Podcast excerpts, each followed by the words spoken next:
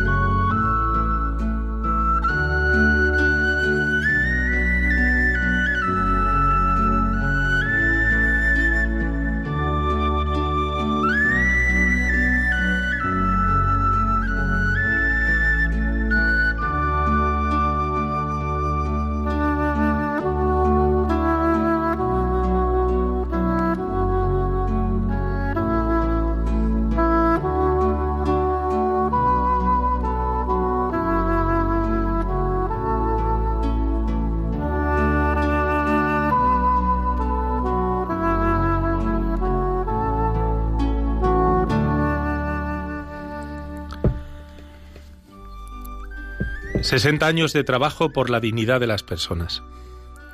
Manos Unidas. En el impulso fundacional de Manos Unidas, hace ya 60 años, se reconoce que la negación de los derechos humanos está en la base de la pobreza y es la causa de la exclusión que sufren cientos de millones de personas en nuestro mundo.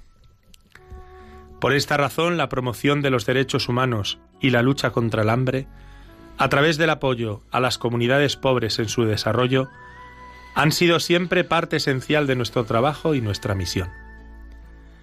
El derecho a la alimentación, a la salud, a la educación, a la promoción social, a la participación política, a la igualdad entre hombres y mujeres, son derechos que continúan hoy en día, como entonces, siendo vulnerados para millones de seres humanos que no tienen acceso a los recursos necesarios para tener una vida digna. Sabemos que optar por la defensa de los derechos humanos nos exige denunciar las estructuras que generan las injusticias, señalar las causas de las condiciones inhumanas en las que viven las poblaciones empobrecidas y a la vez promover, a través de la educación para el desarrollo, los proyectos de cooperación, el respeto y la justicia que merecen todas las personas. Este año celebramos nuestro 60 aniversario y lo haremos reforzando nuestro empeño y nuestro trabajo en la protección y en la defensa de los derechos de todas las personas, y especialmente los de aquellas más vulnerables y excluidas.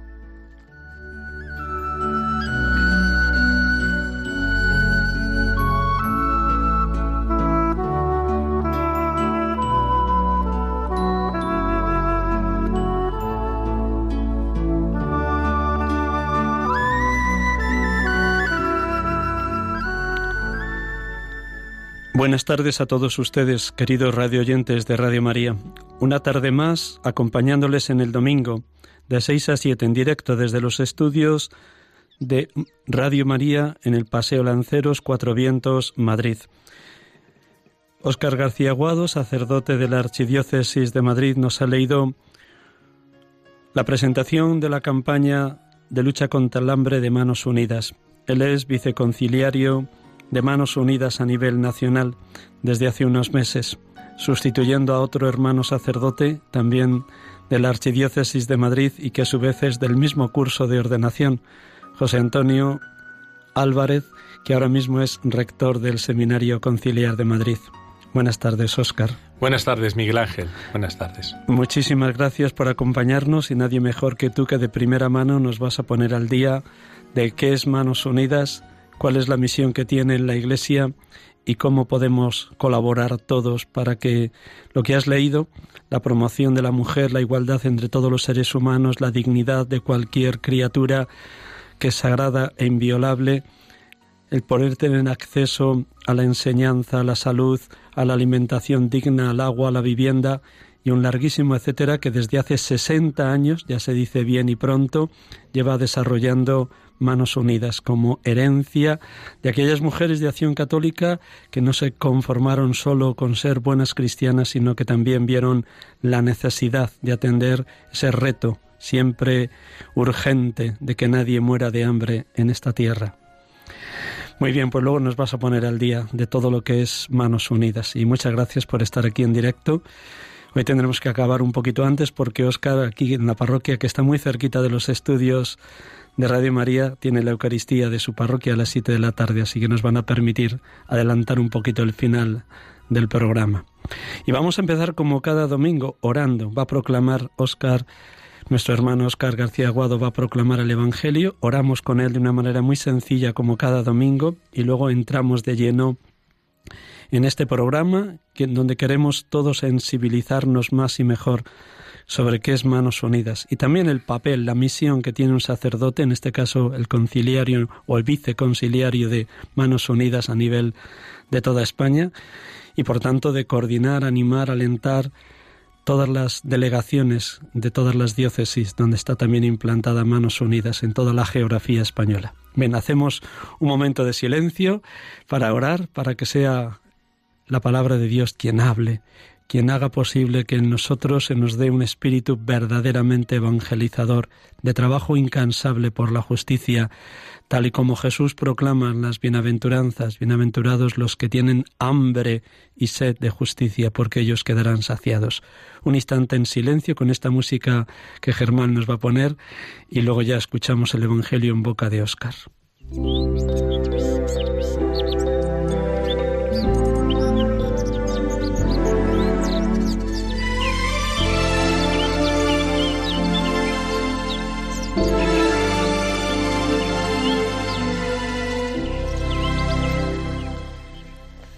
Del Evangelio según San Lucas.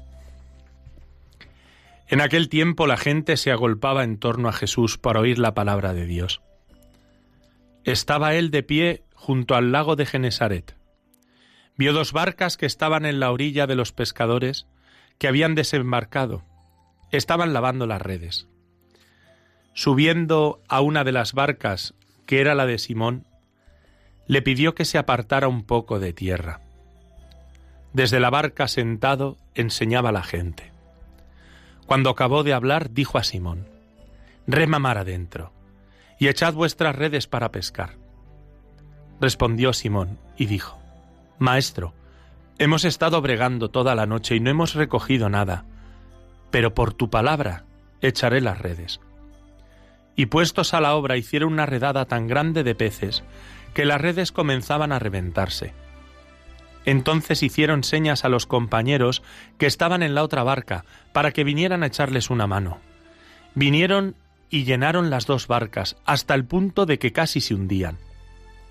Al ver esto, Simón Pedro se echó a los pies de Jesús, diciendo, Señor, apártate de mí, que soy un hombre pecador. Y es que el estupor se había apoderado de él y de los que estaban con él, por la redada de peces que habían recogido. Y lo mismo les pasaba a Santiago y a Juan, hijos de Zebedeo, que eran compañeros de Simón. Y Jesús dijo a Simón, No temas, desde ahora serás pescador de hombres. Entonces sacaron las barcas a tierra y dejándolo todo, lo siguieron.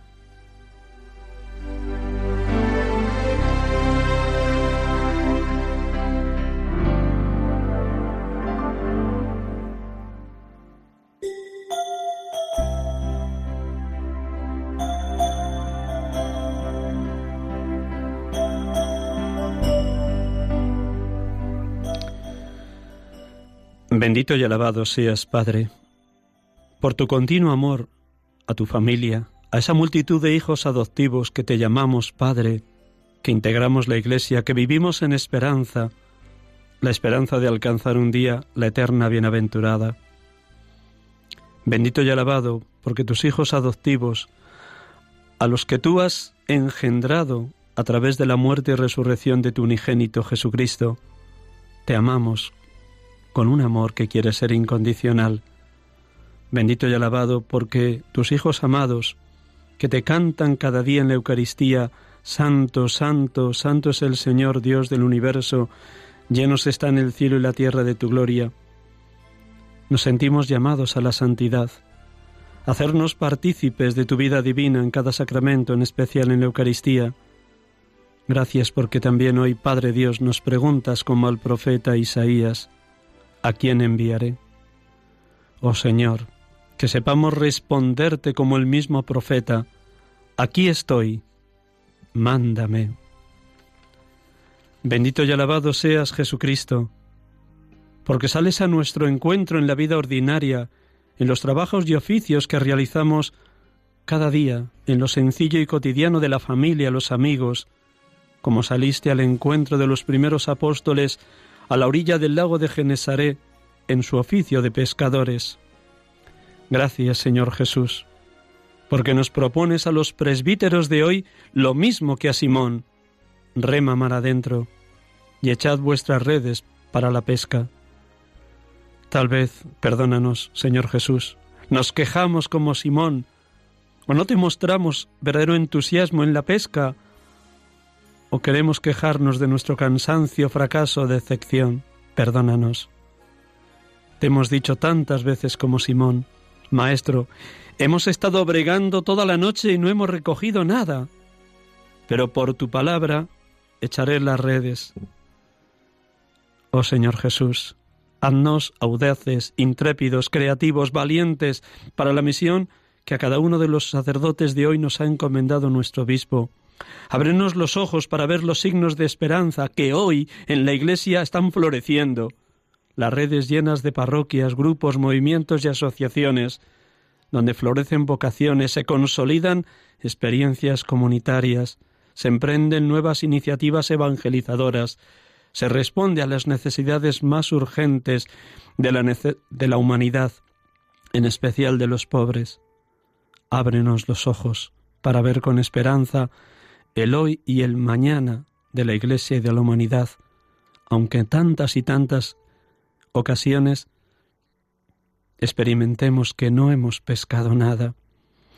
Gracias, Maestro bueno, porque nos das luz para vernos pescadores como Simón, Santiago y Juan, y a la vez nos capacitas para seguir escuchando cada día tu llamada.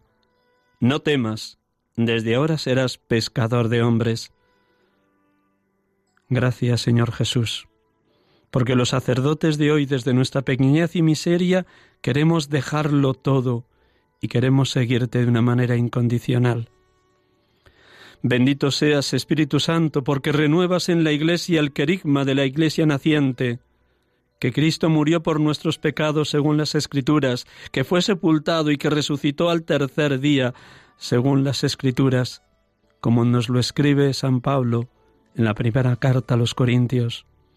Oh Espíritu Santo, oh Espíritu de amor, derrama tu gracia, tu luz, tu fuerza, para que esa esencia de la fe que es el carigma sepamos proclamarlo a tiempo y a destiempo, y le vivamos con el mismo ímpetu, con el mismo impulso del apóstol de los gentiles, que seamos tan humildes y sencillos como Él, porque yo soy el menor de los apóstoles y no soy digno de ser llamado apóstol porque he perseguido a la Iglesia de Dios.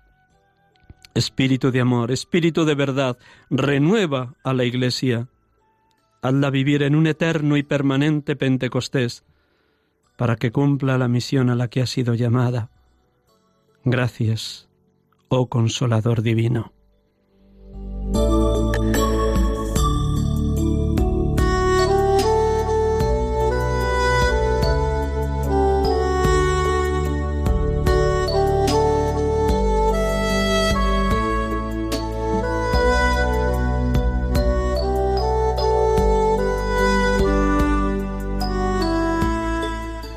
Queridos amigos y amigas, queridos hermanos y hermanas de Radio María, aquí con ustedes en este programa de cada domingo, sacerdotes de Dios, servidores de los hombres, tenemos la dicha de tener en el estudio en directo esta tarde a un hermano sacerdote, Óscar García Aguado, viceconciliario de Manos Unidas. Él es de una parroquia del barrio de San Blas con este mismo nombre, San Blas, Nació el 14 de junio de 1973 y fue ordenado sacerdote el 18 de junio del año 2000. 18 años de ministerio, camino ya de 19 para el próximo junio. El recorrido que ha retenido por la Archidiócesis de Madrid consiste en la parroquia de Virgen del Refugio y Santa Lucía, en el barrio de Fuencarral, en la parte norte de Madrid. Después pasó a la parroquia de Santo Domingo de Guzmán, en Aluche, muy cerca también de aquí. Estuvo bastantes años como párroco en la parroquia Nuestra Señora de la Misericordia, en Vallecas, justo detrás del estadio del Rayo Vallecano, que lo escuchaba cuando celebraba y gritaban los hinchas en algún gol de este equipo. ¿Y desde hace cuántos años estás en Virgen de los Llanos? Pues el 14 de septiembre, el día de la exaltación de la Santa Cruz, eh, era cinco años ya. Pues la parroquia Virgen de los Llanos está muy cerquita de acá, enfrente justo del aeródromo de Cuatro Vientos. Allá está su parroquia, muy cerquita, como digo, de estos estudios de Radio María. Muy bien, lo primero que parece obvio, querido Oscar, ¿Cómo acogiste este nombramiento? ¿Te pilló muy de sorpresa? Eh, ¿Te resististe? Eh, ¿Te mostraste disponible? Y luego cómo lo has ido viviendo los poquitos meses que llevas. Bueno, buenas tardes ante todo, Miguel Ángel, de nuevo, y buenas tardes también a todos los radioyentes de Radio María que, que puedan estar esta tarde pues escuchándonos. Eh, Miguel Ángel, mm, tú bien sabes, y yo creo que eso es así, eh, que en esto de la iglesia lo, no sabemos si lo bueno o lo malo es tener buenos amigos. Eso no sabe si para algunas cosas es bueno y para otras cosas es malo.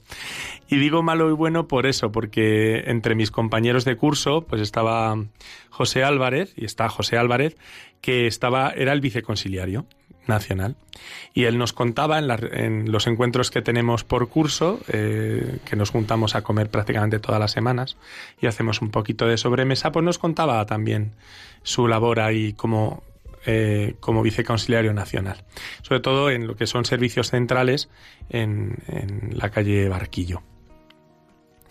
Y como ahora, pues el, señor cardenal le pidió que que acogiera el nuevo ministerio de ser rector del Seminario de Madrid, que no es poca cosa, pues nada, debió pensar que entre sus amigos y compañeros, pues a lo mejor había alguno que podía hacer esa labor que estaba haciendo él. Y yo, por lo que me supongo, pues habló con el obispo y bueno, pues se vio bien, lo vieron bien y luego el obispo eh, pues me llamó y, y me pidió que si yo podía coger esta misión que es una misión nacional, está a nivel nacional, porque tenemos que cuidar los servicios centrales que atienden a las delegaciones, a las 72 delegaciones que tiene Manos Unidas en toda España. Entonces, bueno, pues es una, desde servicios centrales de la calle Barquillo, pues se atiende a todas estas delegaciones y a mí también me toca, pues, eh, pues tener contacto y acompañar a cada uno también de los conciliarios, porque cada delegación, en principio, tiene su presidente, presidenta delegada, y también, y por supuesto, su, su equipo junto con, con el conciliario de cada, de cada diócesis. Así que hacer un poquito esta labor, que no es, no es, no es poca, ¿eh? No es poca. ¿Cómo te has ido viendo en estos meses? ¿Qué es desde cuándo tomaste posesión? ¿En septiembre o octubre? Pues en octubre, ya octubre pasados un poco así. Desde octubre, pues... Aterrizando, tomando conciencia. Yo estoy mm, absolutamente, vamos, como dice el Evangelio, con estupor. Estoy con estupor viendo cada cosa allí en servicios centrales y luego también conociendo la vida de las delegaciones y de lo que se hace en servicios centrales. Yo voy a decir una cosa. Yo creo, creo que muchos de los que me estarán oyendo, incluso algunos sacerdotes compañeros que puedan y que estarán oyendo este programa, nos hemos muchas veces pensado en manos unidas en prácticamente en centrarnos en la campaña se hace ahora en febrero, segundo domingo del mes de febrero. Y creo que todo el mundo tiene esa conciencia, como la campaña de Manos Unidas. Febrero, una semana, unos días y ya está. Claro, cuando tú vas a servicios centrales de Manos Unidas y ves que son casi cuatro plantas, que ves que trabajan más de 300 voluntarios, mm, casi 100 eh, trabajadores, Mm, claro, esto es otra cosa. Esto es otra cosa. Yo, cuando me hicieron la presentación, que vino pues alguien encantador, tanto la presidenta Clara como Ricardo, el secretario general, pues me hicieron la presentación por todas las, eh, por lo que es la física del, del, lugar de servicios centrales. Yo estaba con los ojos abiertos como, como si estuviera viendo milagros. Decía, pero bueno, ¿cómo es posible? Te decían, aquí está Asia. Y te dan toda una mitad de una planta que es un montón de gente voluntarios ahí entre mesas, ordenadores, mapas del mundo, de Asia, de cada proyectos, país, proyectos, carpetas, carpetas, mm, bueno, y de repente, no, mira, esto es África, y ahora ves ahí exactamente lo mismo, pero todo dedicado a África, o esto es América del Sur, América Central. Pues increíble, yo. Y luego eh, las secretarías, zonas comunes, el oratorio que tenemos allí yo no sé cómo explicarlo. A mí me parecía, no, no, no, esto, esto no es una cuestión de, de, un, de una semana, esto no es una cuestión de un mes. Aquí hay un trabajo enorme y claro, y estamos hablando de servicios centrales, pero es que luego está cada delegación de cada, de cada diócesis. Entonces, ¿pero esto qué es? Esto es un, una marea de, de, de, de solidaridad de un nivel que yo me he quedado, yo estoy completamente sobrecogido. Yo creo que esta es la palabra. Y de hecho le he dicho a, allí en, en servicios centrales y, y, en las delegaciones tendría que ser también. He dicho que tendría la gente que hacer verdaderas visitas como hacen visitas a los... A, los museos a o los las catedrales. Porque es, es digno de hacer una visita. Por, por ver la lucha, el trabajo, la profesionalidad, el bien hacer, el esfuerzo de tantos voluntarios que incluso, digamos, hay jubilados, claro que hay jubilados, pero hay gente que también deja tiempo después de su trabajo o de su familia y, y, y, se pone con los dones que tiene en todos los ámbitos que podemos imaginar. O sea, es increíble. Casi todos nuestros oyentes saben que es Manos Unidas. Por un lado, es una ONG, si se la compara con otras ONGs católicas o no católicas, uh -huh. Pero es mucho más que una ONG, porque es la herencia que dejaron unas mujeres de acción católica hace ahora 60 años, con una preocupación ante un reto inmenso que tiene la humanidad, que nadie muera de hambre. ¿Qué es Manos Unidas, Oscar? Bueno, voy a hacer una pequeña matización, y no es pequeña, es grande. Eh, hay que decir que ya desde el año 2000, eh, lo digo como algo certero, pero antes incluso, no debemos olvidar que es una asociación pública de fieles. Y esto es muy importante que lo señalemos. Claro que es ONG y por tanto y se, y se muestra como ONG no solo en España, sino y está reconocida como tal y también en todo el mundo, y en todos los, en todos los países donde se trabaja y donde se colabora.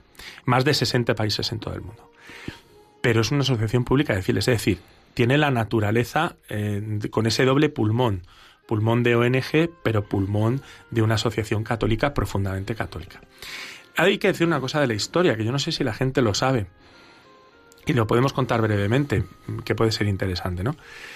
Eh, todo parte de un grito, vamos a decir así, un grito que lanza eh, una, una, organización que todo el mundo pues, reconocerá, que es la, ese, esa parte de la Organización de Manos Unidas que se dedica para la alimentación y, y la agricultura, que es la FAO. Bueno, pues lanza, eh, la FAO lanza un grito a mitad del siglo XX diciendo prácticamente esto. La mitad de la población mundial pasa hambre. Era lógico. Estamos hablando de la mitad del siglo XX. Se acaba de salir de una Segunda Guerra Mundial. En países como el nuestro, también una guerra civil, un decenio prácticamente antes. Tenemos eh, ese final o incluso principio de muchas, eh, de muchas naciones que han dejado ese proceso, están viviendo el proceso de descolonización, con lo que eso supone de desestructuración incluso para los propios países. En Asia, en, en, en África, está viendo ese final también de las depresiones profundas económicas que había habido a principios del siglo XX. No era de extrañar que la FAO dijera la mitad de la población mundial. Aquí tenemos todos, las, todos tenemos la experiencia. Yo, mi, mi madre, que todavía vive, gracias a Dios, claro, ya ha dicho, es que yo he pasado hambre. Estamos hablando, claro. El final de la, final, de la Guerra Civil Española. Claro, y estamos hablando de los años 40, y claro, cuando a mitad del siglo XX dice la FAO este grito, es que es así. Claro, lo que ha ocurrido es que hubo que ese grito de la FAO lo recogió entre, claro, tantos, tantas asociaciones, proyectos gubernamentales, etcétera, lo recogió también una organización. Pero una organización muy curiosa. Ese grito de la FAO lo recogió la Unión Mundial, atención, la Unión Mundial de las Organizaciones Femeninas Católicas, la UMOF, esta Unión Mundial de Organizaciones Femeninas Católicas, que entre ellas pues participaban de todo el mundo, pues eso, radio, eh, la Legión de María, muchas asociaciones de corte mariano, eh, en España, por supuesto, Acción Católica. Eh, ¿Qué ocurrió? Esta organización mundial de esta Unión Mundial de Organizaciones Femeninas, como mujeres, esto hay que decirlo así, como mujeres, dijeron en todo el mundo donde allí estamos nosotras, esto se tiene que acabar. Y dijeron, hagamos la guerra al hambre. Este fue el grito. Hicieron un manifiesto, como os digo, entre los años finales de los años 50, hicieron un manifiesto en el que dijeron, hagamos la guerra al hambre. Un manifiesto que partió de una reflexión profunda sobre el texto de la multiplicación de los panes y los peces. De esa, de esa, dijeron, si Jesucristo nos ha dicho, dadles vosotros de comer, tenemos que poner nosotros manos a la obra. Con una intención y un ideal, hagamos la guerra al hambre, pero al hambre de pan, al hambre de cultura y al hambre de Dios. Esto que no se olvide, ¿eh?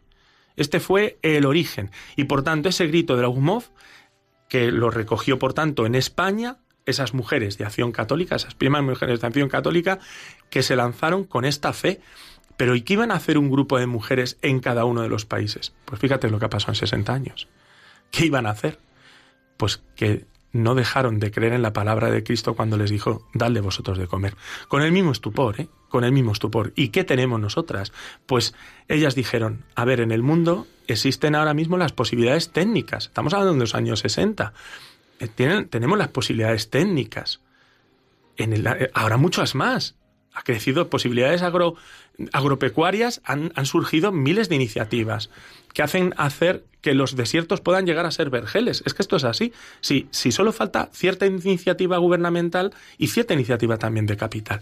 Pero todo técnicamente es posible. Si lo era en los años 60, como a principios del siglo XXI no lo va a ser.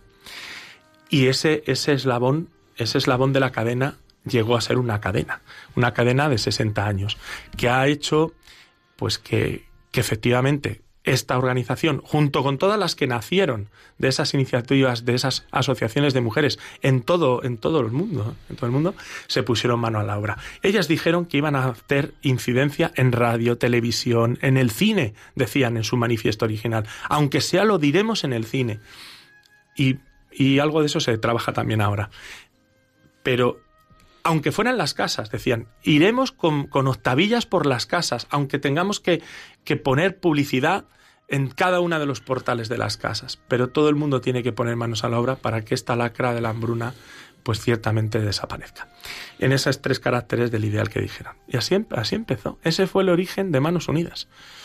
Son cientos y cientos los proyectos que cada año lleva adelante Manos Unidas. Le llegan todavía es mucho más y tiene que hacer selección, tanto en el campo del desarrollo agrícola, como en la educación, como en la salud, como en el agua y el saneamiento, como en la promoción social.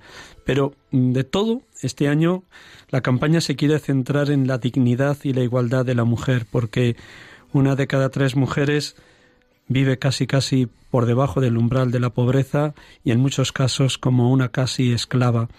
Mm, ¿Por qué Manos Unidas este año toma como, como lema este con una foto preciosa en el cartel que casi todos ustedes, queridos radioyentes, habrán contemplado en la puerta de las parroquias, una mujer posiblemente de India por el vestido y por lo que detrás hay de chozas. Y el título de este año es este, La mujer en el siglo XXI, ni independiente, ni segura, ni con voz. Creemos en la igualdad y en la dignidad de las personas. ¿Por qué este lema y qué hay detrás de esto, Óscar? Pues mirad, es una, es una cosa preciosa. Os cuento también a todos los radioyentes para que todo el mundo lo tengamos pues en el corazón y lo tengamos cada día pues más, más nuestro. A ver, hace muy pocos meses eh, ha habido el 70 aniversario, se ha producido el 70 aniversario de la Declaración Universal de los Derechos Humanos y Manos Unidas, con, como tantas otras organizaciones, porque claro, Manos Unidas, os digo, es la organización de la Iglesia, esta Asociación Pública de Fieles, organización de la Iglesia. pero gracias a Dios hay muchas organizaciones que no son de la Iglesia que también trabajan por este, por paliar este mismo, este mismo, esta misma carencia, ¿no? Este problema. Pero dice, dice Manos Unidas en su reflexión sobre las campañas eh, de lo que va a ser este año y dos años más. El trienio. El trienio se ha dicho, vamos a, ya que es el 70 aniversario de los derechos humanos, pues vamos a hacer unas campañas pues trabajando los derechos humanos. Pero ¿cómo? Trabajando los derechos con hechos. Subrayo esto. Vamos a trabajar por los derechos humanos con hechos. No de un modo demagógico o de un modo simplemente por hablar, digamos así.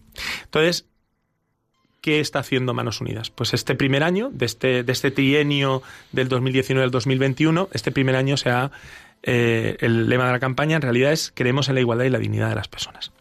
Y se ha centrado en la figura de la mujer también este año por una sencilla razón, porque había que hacer un homenaje. No por moda, ¿eh? es que ha dado esa casualidad, ha dado la casualidad. Porque es verdad que a lo mejor el tema de la mujer puede, puede resultar para ciertos sectores una, una moda, pero para nosotros, para Manos Unidas, no lo es. No es una moda. Se está trabajando por la mujer desde hace 60 años. Pero es un homenaje a las primeras mujeres. No olvidemos nunca quién han sido las fundadoras de Manos Unidas. Son mujeres. Y había que hacer un homenaje a aquellas mujeres. Que es verdad, se ha unido el homenaje a las primeras mujeres de, Acción Católica que iniciaron Manos Unidas con las mujeres en todo el mundo que están trabajando por, por satisfacer justamente el derecho, el derecho de vivir porque el derecho fundamental que luego debe sostener todos los derechos de la persona es el derecho de vivir, es el primero. Son las mujeres las que trabajan por este derecho. ¿Quién es? Pues como esta mujer que aparece en la, en la portada. Esta mujer que aparece en la pancarta es una mujer que ella es la que recibe la vida cuando nace del seno de su seno y es la que se preocupa de sostener la vida de sus hijos, la que está preocupada en, que, en paliar el hambre. Si la, la, mujer preocupada en paliar el hambre, por supuesto con su, con su marido o con, o con la población en la que viva, pero la primera preocupada es la que, la que engendra a ese, a ese hijo o a esa hija que viene entre sus brazos. Por eso es un homenaje a ellas, a las que en medio de las penurias están intentando paliar el hambre de sus propios hijos. Quiero que se entiende ahora, ¿verdad? A que se entiende mucho mejor, Miguel Ángel. Por supuesto. Y es, y es muy importante que nos demos cuenta que efectivamente, como dice el lema, no habla, no tiene voz esta mujer. Por desgracia, eh, no, es, no tiene la seguridad, ni tiene la independencia, ni tiene la capacidad que puede tener la mujer por ahora también en el, en el primer mundo. Pero bueno, sabiendo que esto es un camino largo para todos. Permíteme unas cifras que tú conoces y manejas muy bien para recordar a nuestros oyentes. 821 millones de personas pasan hambre en el mundo, una de cada nueve muere de hambre y tres, y tres sufren malnutrición. Casi la mitad de la población carece de los servicios básicos de la salud. 100 millones de personas se ven abocadas a la extrema pobreza. 800 millones de personas gastan al menos el 10% del presupuesto en cuidar la salud. 263 millones de niños y jóvenes, la cuarta parte de la población europea, no están escolarizados. El equivalente, se entiende, la cuarta parte de la población, europea. En promedio, 24 personas por minuto se ven desplazadas forzosamente de sus hogares, normalmente a causa de la guerra o del terrorismo. Ante todas estas cifras y ante esta realidad, que son rostros concretos, ¿cuál es la esperanza que quiere sembrar Manos Unidas? Pues, Miguel Ángel, vamos a hacer una, una especie de, de, fría memoria. Vamos a hacer una, una fría memoria, pero he dicho un dato que era escalofriante. Si prácticamente, al menos así queda en, en, en el sonido de la historia, si hace 60 o 70 años la mitad de la población mundial pasaba hambre, hoy, claro, se ha ganado mucho terreno. Es verdad que iba, y lo tengo que decir delante de los radioyentes, es verdad que el hambre iba perdiendo terreno. Ha sido estos dos últimos años cuando ha vuelto otra vez a repuntar el, el hambre en el mundo. Ha crecido esa miseria, por decirlo pero había ido decreciendo, decreciendo paulatinamente. Y estamos a unos niveles que todo es posible. Es que no nos damos cuenta. A lo mejor hemos pasado Hombre, a lo mejor estoy diciéndolo de un modo muy positivo o a lo mejor eh, a lo mejor extremadamente positivo, pero algo de verdad hay. Hemos pasado de la mitad de la población mundial a lo mejor a un 15% de la población mundial. Hombre, pues si se ha ganado un 35% de, de, de, que se ha recuperado y que ya están fuera de ciertos umbrales de ciertos umbrales de pobreza, se ha hecho mucho.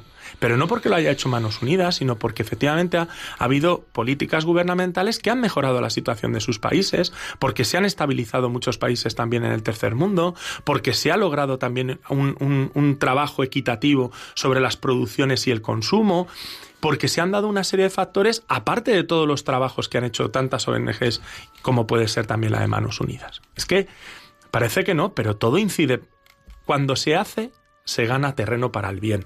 Es que esto es lo. Yo creo que el peor pecado del mundo, entre todos los que hay, porque hay muchos, pero uno de los más perniciosos es la omisión. Porque si tú no haces, el terreno lo gana otro. Y no podemos permitirlo, que el terreno, que el mal gane terreno. Tiene que ganar terreno el bien, no el mal. Por eso, cuando Jesús nos dijo, id por todo el mundo a anunciar el Evangelio, es que tenemos que extender el bien. Tenemos que extender el bien que Dios quiere para este mundo. Y estamos aquí para ser expansivos. Y por tanto, el bien hace su trabajo. Claro, no se publicita tanto. Y cuando damos la cifra del mal, 821 millones, Dios mío, qué horror. Qué horror. Pero, digamos, y todo lo que se trabajó por tantos y tantos millones, que sí que se ha logrado desde tantos frentes, de tantos lugares. Yo creo que es un motivo de esperanza. Yo no sé si te contesto a tu pregunta. Muy bien. Con motivo de la presentación de la campaña de este año, este, con este lema Creemos en la igualdad y la dignidad de las personas, has tenido la dicha de escuchar a distintas misioneras, mujeres españolas que están en Ecuador o en Bolivia o en la India o en Zimbabue.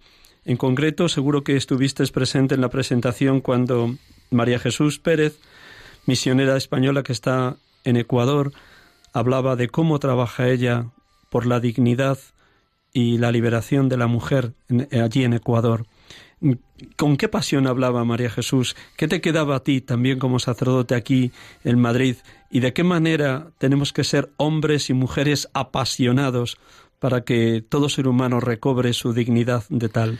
Pues mira, hablaba María Jesús y también hablaba Marta, que era una chica indígena de, de una población que habla quechua, quechua, que he dicho así, quechua, que es, una, es un, idioma dificilísimo, porque por lo visto pronuncian todos sin vocales y todo es mm, eh, con consonantes, con lo cual dificilísimo. Pero eh, nos contó también Marta y sobre todo María José, eh, comentaron, pues eso, ¿no? Cómo a través de la iniciativa en, digamos así, en territorio zonal, una iniciativa zonal que habiéndose presentado a Manos Unidas, Manos Unidas apoyó y ha hecho que esa iniciativa local, unida con, los esfuerzos desde aquí, desde Manos Unidas España, pues haya, haya sido ahora mismo que una zona que no tenía una producción de cultivo, digamos así, adecuada, que se dice también sostenible, y, y que ha unido, y esto es lo bonito de lo que hablaba, ha unido lo, lo que es la necesidad de un pueblo indígena que ha se ha capacitado para hacer una producción que les permite llegar a dar un precio justo que luego puede llegar, puede llegar a las poblaciones, mm, digamos así, urbanas, poder ofrecerles un producto que viene desde sus poblaciones indígenas y que puede ser adquirido de un modo también, eh, pues con todas las garantías. Todas las garantías que se puede dar un producto también agrícola. Pues esa unión entre el factor rural y el factor urbano y esa unión entre la oferta y la demanda ha sido como una unión de puentes entre la zona urbana y la zona indígena, que también es un desafío. Pues ha habido una unión de tal manera que se han beneficiado pues todos esos mundos, el mundo de indígena y el mundo del, consumo más urbano de allí de, de Ecuador. Una cosa preciosa, preciosísima. Yo le doy mucho las gracias a María José porque además lo decía con un, vamos, la pasión que tenía esta mujer, yo decía, claro, la pasión de ver que cuando las cosas pues se ponen en Dios y se hacen bien, pues se multiplican.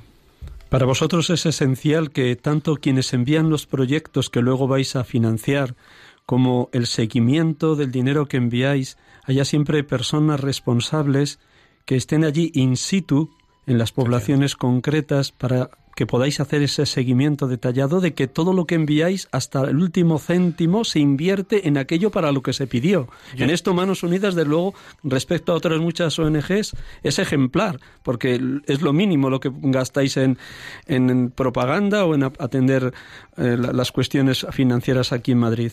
Yo no sé si lo que voy a decir ahora debería decirlo, pero lo voy a decir. Esto va a ser una exclusiva. Hay una comisión que se llama la Comisión Permanente cada mes en la cual yo puedo asistir y tengo voz, aunque no tenga voto, pero tengo voz.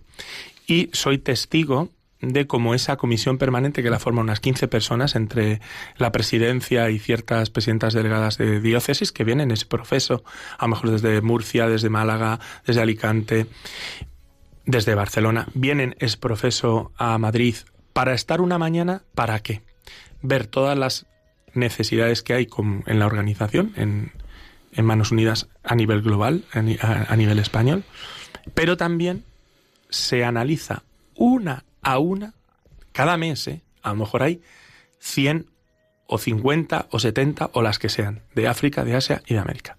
Se analiza una a una todos los, los, proyectos, proyectos que, se han ofertado y que han pasado por un comité previo, por un comité también eh, técnico, por un, por un estudio, por una aproximación, por todo lo que se quiera pensar uno que puede, que puede pasar filtros, para luego llegar a un comité que lo van a volver a leer de nuevo y, va, y donde ya a mí me ha llamado la atención, donde hay proyectos que se admiten y proyectos que ya vienen a la mesa rechazados y se dan las razones. Razones que a lo mejor es pues que no hay un aval suficiente, que no hay un estudio técnico bien hecho, que no se ve una sostenibilidad en el futuro, que puede ser que el, desde, el, desde allí estos colaboradores en zona que yo, yo casi les llamo los espías de cada lugar, dicen, pues me parece que va a ser factible o no es factible porque esto no está, pues todo eso lleva unos criterios de una, de una claridad y de una transparencia, esto que se habla mucho ahora, que yo no sé cómo será en otros sitios, pero yo estoy completamente sorprendido, ¿eh? sorprendido. Es, yo puedo decir que es la ONG que menos, menos dinero dedica al automantenimiento. Yo no sé si llega al 2%. Es decir, esto... No Solo es posible por los voluntarios. Esto es, ah, efectivamente, tú has dicho. Esto, esto es por el ejército de voluntarios. Si no fuera por el ejército de voluntarios, esto sería absolutamente imposible. ¿Qué es lo que más te ha llamado de los voluntarios? Porque llegar a una sede como la sede central de Manos Unidas ahí en la calle Barquillo, donde 300 personas trabajan y donde se están movilizando tantísimos proyectos, ¿qué te ha llamado la atención de los voluntarios, Óscar? Pues Además de la profesionalidad, que muchos de ellos vienen de, la empresa que por jubilación. De la del mundo de la jurisprudencia, de la enseñanza, de la tecnología. Hay una cosa que lo digo así rápidamente. Hay un lugar que llama la atención, que es como yo le llamo I más D, que es que hay señores que han sido ingenieros, unos absolutos genios, que eh, preparan, yo qué sé, que, que están haciendo en una caja de cartón con, no sé cómo decir, con, con papel albal, están haciendo un verdadero microondas para llegarlo al medio del desierto de, de Centroáfrica, ¿no? O del, no, perdón, del norte de África. Dice, sí, pues estamos intentando a ver cómo podíamos hacer aquí con una caja de cartón y papel a ver como un microondas que le puede servir a las mujeres. Digo, no me lo puedo creer, pero esto es real. y estos son, y que se hacen pequeños proyectos para luego llevarlo a los proyectos que se tienen allí. O sea, es, es increíble. ¿Qué ves? Profesionalidad, voluntad de fe porque es voluntad de fe. Servir como sirvió Cristo. Sí, voluntad de fe, ese servicio por como sirvió Cristo, y luego esperanza. Ay, yo creo que esta es la clave. Y hombres y mujeres muy de iglesia. Sí, sí, hombre, es una gran, es una gran asociación, ¿no? De fieles, ¿no? Y claro, hay mucha fe, mucha fe y mucha iglesia. ¿Qué quisieras, por último, porque no queremos que llegues tarde a la Eucaristía de tu parroquia, ¿qué, quisieras decir a nuestros oyentes? Además de que la campaña no solo es hoy, segundo domingo de febrero, sino que dura los 365 días del año, ¿cómo nos ayudarías a todos los que te estamos escuchando a estar mucho más sensibles en esta guerra decidida contra el hambre y todas las consecuencias? Les diría que, que es la hora eso es lo que les diría. Jesús pronunció esta palabra y San Juan la recoge, es la hora, ha llegado la hora. Pues yo le diría que es la hora. la hora de que volvamos a creer como aquellas mujeres creyeron y han conseguido lo que acabamos de narrar. Y yo creo que es la hora de que empecemos a creer que esto ya puede acabar. Parecerá una, una utopía y parecerá algo imposible. Pero ya lo dijo el ángel, lo que no es lo que es imposible para, el hombre es posible, para, para Dios. Para Dios nada es imposible. Nada imposible. Y tenemos que creer en que esto no es nada imposible. Es verdad que a lo mejor no le ganaremos, será como una carrera de velocidad. Y larga además. Que al final siempre nos escapará, se nos irá escapando. Como se le escapaba el conejillo al galgo, ¿no? Siempre iba corriendo. Pero ¿quién dice que no vamos a llegar a estar al lado? Yo creo que sí. Yo creo que merece la pena. Porque nos vamos a ir al juicio final esta es la cuestión. Nos vamos a ir al juicio final todos y de lo que nos van a preguntar es de esto. De si hemos querido y hemos hecho todo lo posible para que esto acabara. Y no solo allí, por supuesto aquí. Y no nos olvidamos de Caritas y no nos olvidamos de nuestros pobres y de la, y de la miseria y de la pobreza aquí en nuestros países, ¿eh? en el primer mundo, o llamado primer mundo. Pero es que es de lo que nos van a preguntar. Así que nos van a preguntar lo que decía San Juan de la Cruz, ¿verdad? Al atardecer de la vida te examinarán del amor. Tuve hambre y me disteis de comer, tuve sed y me disteis de beber, estaba desnudo y me vestisteis. El examen lo sabemos, ahora tenemos que aprobarlo. Hasta vamos con chuleta, luego lo suspenderemos, qué borricos somos. Claro, claro. Pues nada, es la hora, ¿eh? Es la hora y a por ello. Bueno, pues nada, muchísimas gracias. Ha estado con nosotros. Perdonen que ustedes que terminemos hoy un momento antes. Óscar García Aguado, viceconciliario de Manos Unidas, párroco de la parroquia Virgen de los Llanos, muy cerquita de aquí de el estudio de Radio María. Les hemos acompañado en este programa Sacerdotes de Dios, Servidores de los Hombres, en este 10 de febrero Mm, de, este quinto domingo del tiempo ordinario. ¿Nos quiere decir una última cosa? Ah, un saludo a don Carlos Escribano, que es el conciliario nacional de Manos Unidas. El obispo de... El obispo de Logroño, de La Rioja, vamos. Así que hay que darle pues un saludo muy grande porque él es el, que lleva también el peso. Yo simplemente le ayudo a él y quería, pues unido a él, pues saludar a todos. ¿eh? Y a la presidenta. Y, hombre, a doña Clara, por supuesto, y a todos los que trabajan. Saludo muy fuerte. ¿eh? Bueno, pues muchísimas gracias, buenas tardes, Dios les bendiga y hasta el próximo domingo, si Dios quiere, aquí con ustedes, sacerdotes de Dios, servidores de los hombres. No se olviden de orar por la santidad de los sacerdotes y de los seminaristas. Un millón de gracias.